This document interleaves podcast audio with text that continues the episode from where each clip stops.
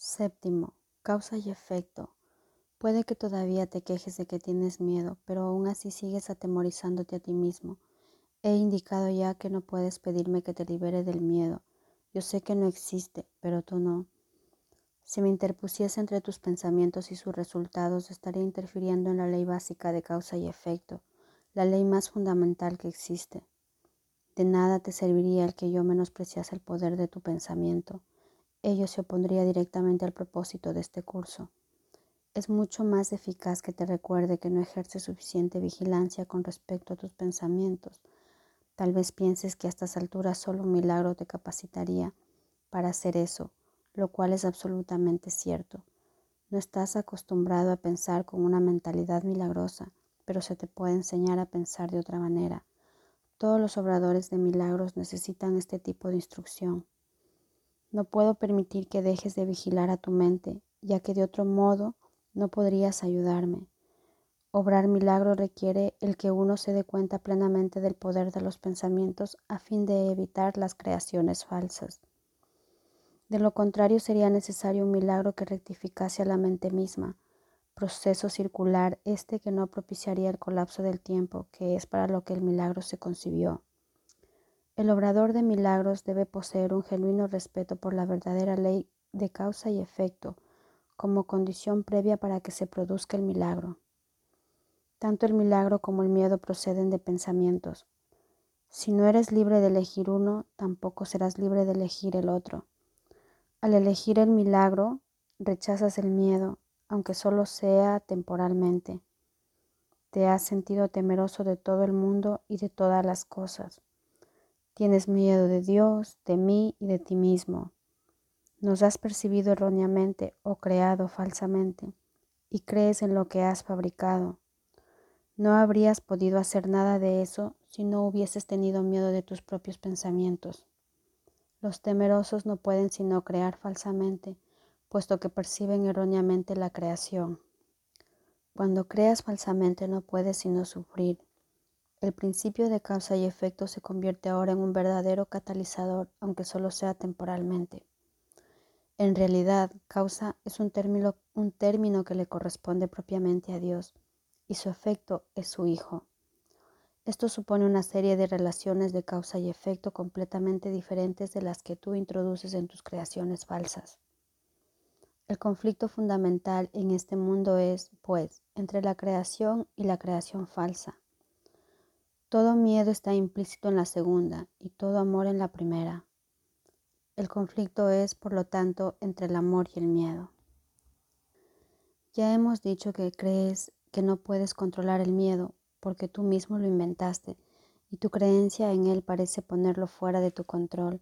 Sin embargo, todo intento de resolver el error tratando de dominar el miedo es inútil. De hecho, eso no hace más que corroborar su poder, al asumir que necesita ser dominado. La verdadera solución descansa enteramente en alcanzar el dominio por medio del amor. En el interín, no obstante, la sensación de conflicto es inevitable, ya que te has colocado a ti mismo en una posición en la que crees en el poder de algo que no existe.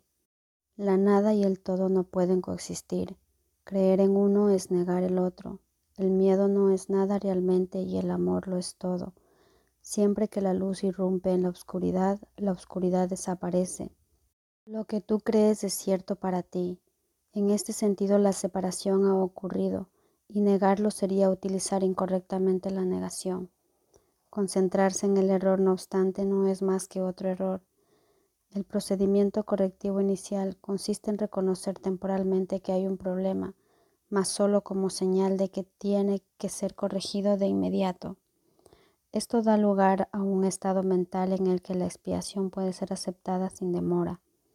Debe señalarse, no obstante, que en última instancia no puede haber transigencia alguna entre lo que lo es todo y lo que no es nada.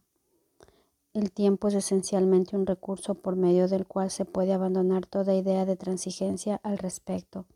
Este proceso parece ser gradual debido únicamente a que el tiempo en sí comprende intervalos que no existen la creación falsa hizo que esto fuese necesario como recurso de corrección. La aseveración, porque tanto amó Dios al mundo que le dio su unigénito Hijo, para que todo el que crea en Él no perezca, mas tenga vida eterna. Necesita solamente una leve corrección para que se tenga sentido en este contexto. Se le dio a su unigénito Hijo. Debe observarse con especial atención que Dios tiene solamente un Hijo. Si todas las creaciones de Dios son hijos suyos, cada una de ellas tiene que ser parte integral de toda la filiación.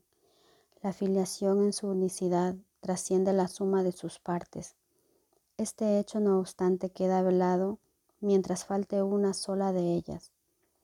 Por eso es por lo que en última instancia el conflicto no se puede resolver hasta que todas las partes de la filiación hayan retornado. Solo entonces podrá comprenderse lo que en el verdadero sentido de la palabra significa la plenitud. Cualquier parte de la filiación puede creer en el error o en la incomprensión, si así lo elige. Sin embargo, si lo hace, estará creyendo en la existencia de algo que no existe. Lo que corrige este error es la expiación. Ya he hablado brevemente acerca de la condición de estar listo, pero tal vez pueda ser útil mencionar aquí algunos puntos adicionales. Estar listo es solo el prerequisito para que se pueda lograr algo. No se debe confundir una cosa con la otra. Tan pronto como se da la condición de estar listo, también se da en cierta medida el deseo de querer lograr algo, si bien este no es necesariamente un deseo indiviso. Dicha condición de estar listo no es más que el potencial para que pueda tener lugar un cambio de mentalidad.